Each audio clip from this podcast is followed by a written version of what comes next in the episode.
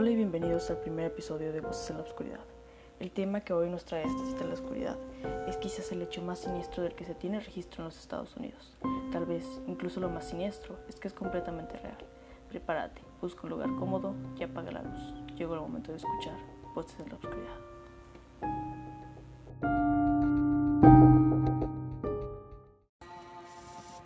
¿Qué tan perverso podría ser el hombre? ¿Qué tanto podría llegar a ser por avances científicos, tecnológicos o militares? MK Ultra fue el nombre clave de un programa de control mental dirigido por la CIA, que comenzó en la década de 1950. Este fue realizado en ciudadanos estadounidenses y canadienses. El objetivo era entender y controlar la voluntad del ser humano a través de experimentos perversos, sádicos e ilegales que a muchas de sus víctimas les costaron la vida. En 1973, el director de la CIA ordenó que destruyeran a toda prisa todos los documentos de un proyecto que a la fecha llevaba más de 20 años, y Ultra. Un año después, el New York Times denunciaba que la CIA había estado desarrollando actividades ilegales dentro de los Estados Unidos.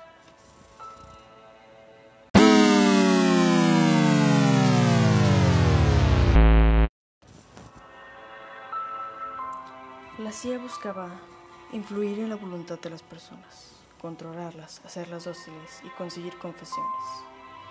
Para lograr su objetivo, iniciaron proyectos juntos que al final se convirtieron en MK Ultra. Lamentablemente bajo ese nombre se escondieron experimentos crueles y legales. Era la Guerra Fría y Estados Unidos enfrentaba una situación de pánico. Sus enemigos, China, Corea y la Unión Soviética, habían creado técnicas vanguardistas en interrogación. Consiguieron crear un suelo de la verdad. Estados Unidos estaba aterrado. La situación fue llamada un riesgo para la seguridad nacional. Curioso término, porque bajo él, cualquier crimen dentro de los Estados Unidos podría ser permitido. La CIA comenzó sus experimentos, primero en sus propios agentes. Hacían experimentos con ellos utilizando drogas y otras tácticas, sin que ellos supieran a qué hora, en qué momento y en qué lugar, lo que creó un cierto nerviosismo y terror en sus agentes. Estas pruebas siguieron hasta que ocurrió un incidente importante, el suicidio de alguien importante, el doctor Frank Olson. Los registros de la CIA intentaron encubrir una ejecución llamándola suicidio aunque no supieron decir qué pasó en realidad en sus reportes, ya existían muchas inconsistencias. La historia fue cambiando, ya que más y más información sobre el MK Ultra iba siendo revelada, lo que años después se convirtió en un accidente culposo, ya que la agencia admitió haber usado al Dr. Olson como parte del MK Ultra, en un experimento en el que se le suministró LSD, cuyo efecto días después resultó en un suicidio por negligencia de la agencia. Después de muchos años más, más y más información sobre MK Ultra salía, pero la familia de Olson no estaba contenta con el resultado.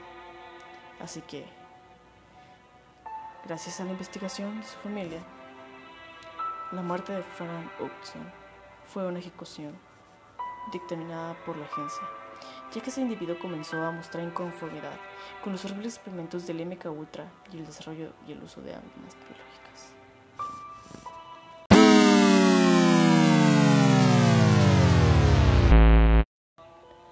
El encubrimiento de la muerte del Dr. Olson fue revelado en el guía de la muerte de la CIA. Es un libro en el que se recopilaban las mejores formas de asesinar personas problemáticas para la agencia, sin que pareciera un asesinato.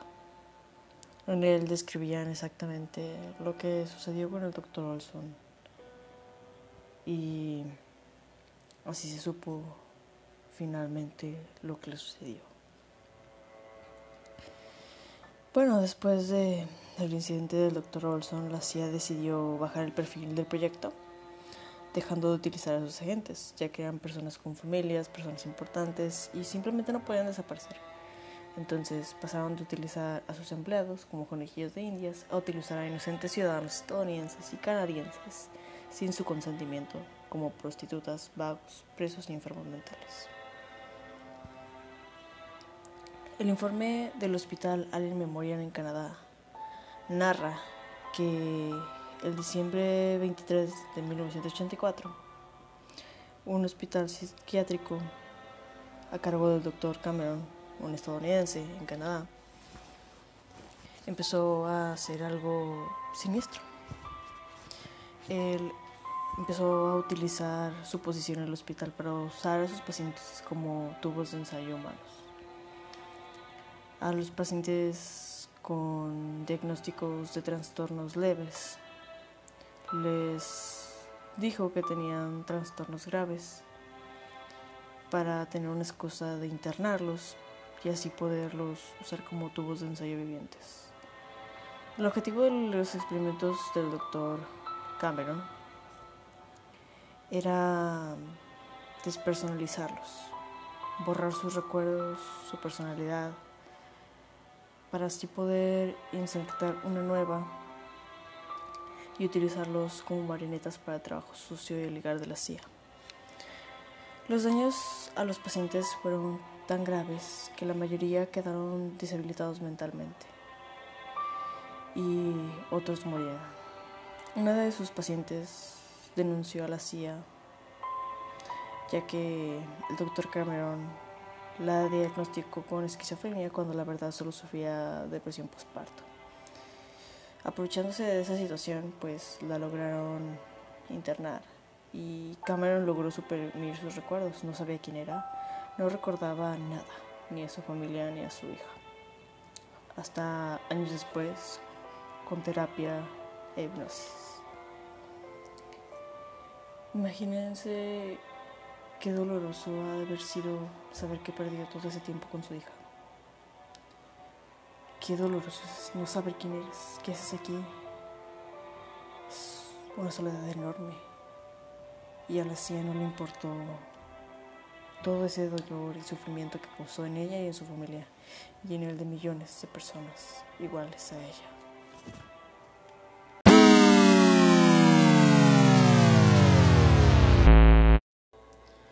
El siguiente informe que encontramos fue sobre el incidente de Point Spring La noche del 15 de agosto de 1951, en un pueblo francés, 250 personas fueron invadidas por la histeria colectiva. De estas, al menos 50 terminaron en una institución psiquiátrica. Siete murieron, dos de ellas por suicidio. Tiempo después del acontecimiento, el British Medical Journal informaba que el origen del brote de histeria se debió a la contaminación de pan por cornezuelo, casualmente una sustancia precursora del LSD.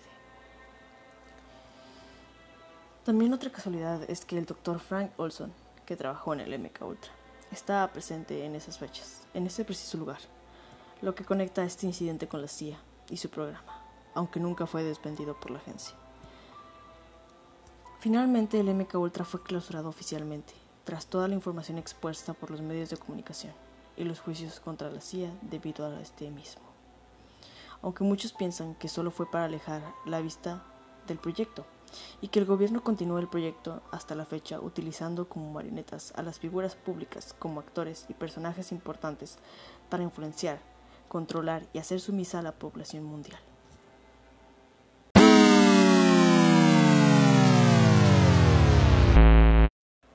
El plan consistiría en programar a la población a través del contenido de entretenimiento, utilizando como medio de difusión y programación a las figuras famosas que después se convertirían en víctimas de este programa. Pruebas de esta programación en personajes famosos importantes son los llamados fallos en la programación. En algunos de ellos dicen cosas sin sentido, actúan de manera extraña o hacen declaraciones sobre el control mental al que han sido sometidos o al que son sometidos. Otras pruebas de este control mental son los mensajes simbólicos de las llamadas divas MK Ultra, que dejan como pistas en sus videos musicales. Algunos de estos símbolos son mariposas, referencia al MK Ultra, reino felino, tigres, panteras o gatos, muestran al mundo los impulsos sexuales de este grupo, tableros de ajedrez, dualidad entre el bien y el mal, espejos y cristales rotos, la tortura y destrucción mentales sufridas, jaulas y cadenas, otros símbolos de prisiones, esclavitud física y psicológica generada por este grupo, rosa, púrpura y colores arcoíris, reforzar programación, división psicológica, y creación de alter egos.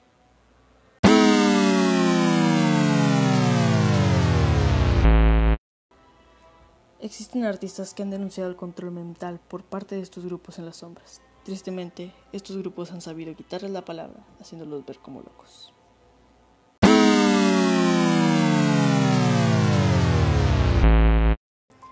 Una de estas artistas, y la mayor conocida, es Britney Spears. Las letras de su música hablan constantemente sobre el control mental, soledad, pérdida de memoria, de sentidos y de juicio. Sumado a su colapso nervioso donde habló que su cambio de estilo fue porque estaba alta de que le conectaran cosas. La gente pensó que estaba loca, pero después de eso, curiosamente su carrera dejó de ser la estrella brillante que aparentaba ser y se perdió.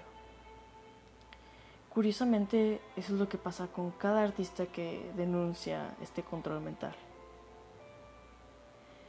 Yo no creo que sea mentira. Si fuera mentira, ninguno de ellos hubiese perdido su carrera después de hablar de ello.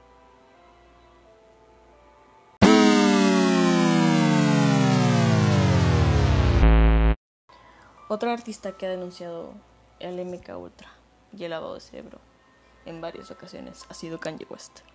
En sus conciertos ha hablado sobre eso. Pero cada vez que habla sobre eso, ha sido hospitalizado en contra de su voluntad para mantenerlo controlado.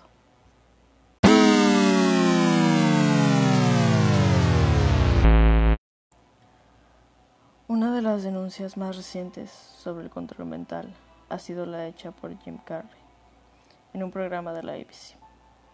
Él dijo, la gente de la televisión ha sido contratada por el gobierno para controlarte. ¿De qué manera? Distrayéndote te quieren hacer feliz, te quieren hacer reír y te quieren hacer dócil para que no te enteres lo que está pasando realmente.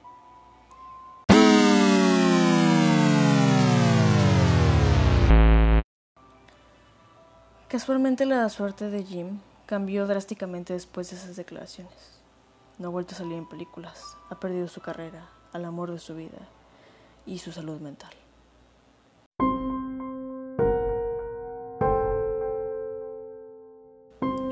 Ultra es un ejemplo de lo crueles y enfermos que podemos ser los humanos. Ten cuidado, porque las voces en la oscuridad podrían estar conspirando para controlar tu vida detrás de un telón.